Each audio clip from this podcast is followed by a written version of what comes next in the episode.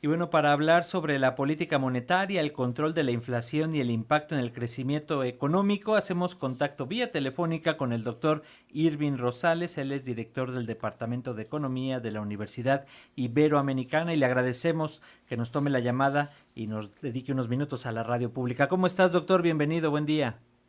Francisco Alexia, muy bien, gracias, buenos días. Gracias, doctor. Eh, pues para comenzar, eh, díganos si eh, desde su punto de vista vaya este incremento de un cuarto de punto porcentual a la tasa de interés interbancaria manda pues un mensaje de estabilidad económica a nuestro país, considerando que pues la tasa o las subidas habían sido de medio punto porcentual en las últimas seis ocasiones. ¿Pero qué nos dice, doctor?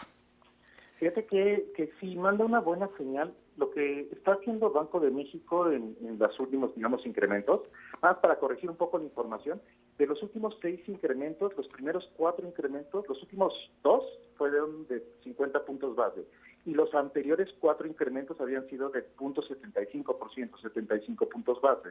que habían semejado los incrementos de la tasa de interés en Estados Unidos, de la, de la Reserva Federal de los Estados Unidos. Entonces, hace, hace en la reunión pasada de la Reserva Federal de los Estados Unidos que sube la tasa de interés en 25 puntos base, entonces Banco de México nuevamente hace, hace, digamos, el mismo incremento en la tasa de interés en México.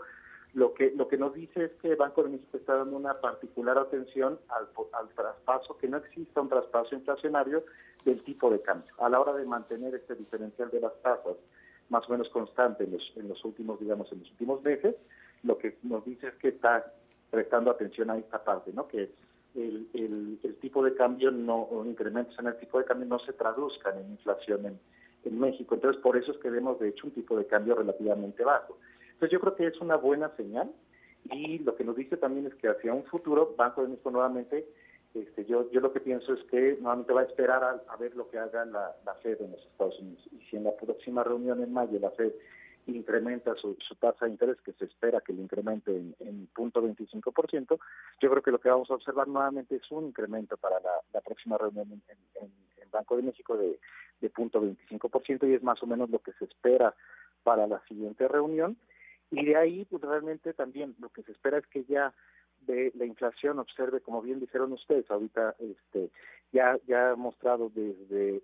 septiembre del año pasado que alcanzó su pico la inflación en México de, de 8%, 8.2%, de ahí realmente la inflación general y la subyacente han mostrado una una tendencia ya a la baja, entonces hasta ubicarse ahorita en la primera quincena de marzo en 7.12%. Y se espera que continúe así, que cierre la inflación para 2023 en alrededor de 4.8%, para 2024 ya alcancemos que cierre en 3.1%. Entonces yo creo que es una buena señal de, estabilidad y sobre todo también va bien encaminada hacia anclar las expectativas de inflación y que siga una trayectoria descendente, digamos, en los próximos 12, 18 meses. Entonces, doctor, la cuestión de inflacionaria, como bien señala, poco a poco se está controlando y ya se está logrando descender y las expectativas señalarían que sí podríamos cerrar un año más optimista en cuanto a inflación y en cuanto a crecimiento económico, como lo ves, sí hay también buenas perspectivas. Este, fíjate que justamente la alta tasa de interés lo que va a generar es este es que haya una reducción en la inversión o un menor crecimiento de lo que se hubiera observado en la inversión de haber tenido tasas de interés más bajas, este, pero no creo que tenga un impacto fuerte sobre, sobre el crecimiento de PIB. Lo que sí ya hemos observado, por ejemplo, ahorita en febrero, lo que observamos es una disminución en, en las exportaciones. En febrero las exportaciones no petroleras en México cayeron 1.8%.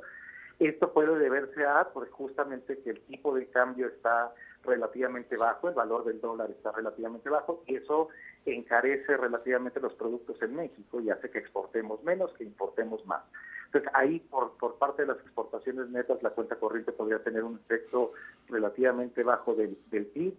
Otro efecto que hemos visto de las altas tasas de interés es que el costo financiero de la deuda en México está incrementándose, o sea, lo tenemos para febrero, justamente Hacienda acaba de publicar que el costo financiero de la deuda subió en febrero, enero-febrero 47% versus enero-febrero del, año pasado. Entonces son datos que, que, se, que se espera se mantengan en los siguientes meses por tener un, un bajo tipo de cambio y una alta tasa de interés, pero no se espera que tenga un efecto considerable sobre el PIB en este año.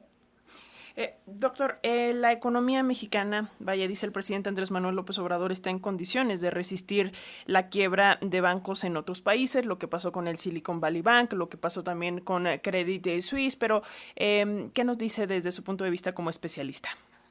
Fíjate que sí, en México la situación de los bancos es, es un poco distinta, a la de, bastante distinta a los Estados Unidos. Este, en, en, Estados Unidos los bancos, una proporción muy, muy grande de los ingresos que tienen los bancos en Estados Unidos proviene de lo que cobran de sus préstamos, de los intereses que cobran de los préstamos, entonces son muy susceptibles a que si hay altas tasas de interés y empiezan a no cobrar este, o empieza a haber retrasos en el pago de sus préstamos, que tengan una posición un poco más, más endeble, dejan ponerlo así. En México, los bancos, al, no haber tanta competencia como la hay en el sistema bancario de los Estados Unidos, en México la proporción de ingresos de los bancos a través de préstamos es menor que la que se observa en Estados Unidos, entonces están mucho menos, este, digamos, expuestos a, este tipo de, problemáticas, por eso se espera y, se, y los mercados así lo lo están lo están asumiendo es que el sistema bancario en México no no tenga digamos los mismos problemas que se han observado en Estados Unidos. Así es, ojalá, ojalá así sea. Doctor Irving Rosales, director del Departamento de Economía de la Universidad Iberoamericana, le agradecemos mucho estos minutos para las audiencias de Radio Educación y le enviamos un saludo como siempre. Alexia, Francisco, muchas gracias a ustedes, un abrazo.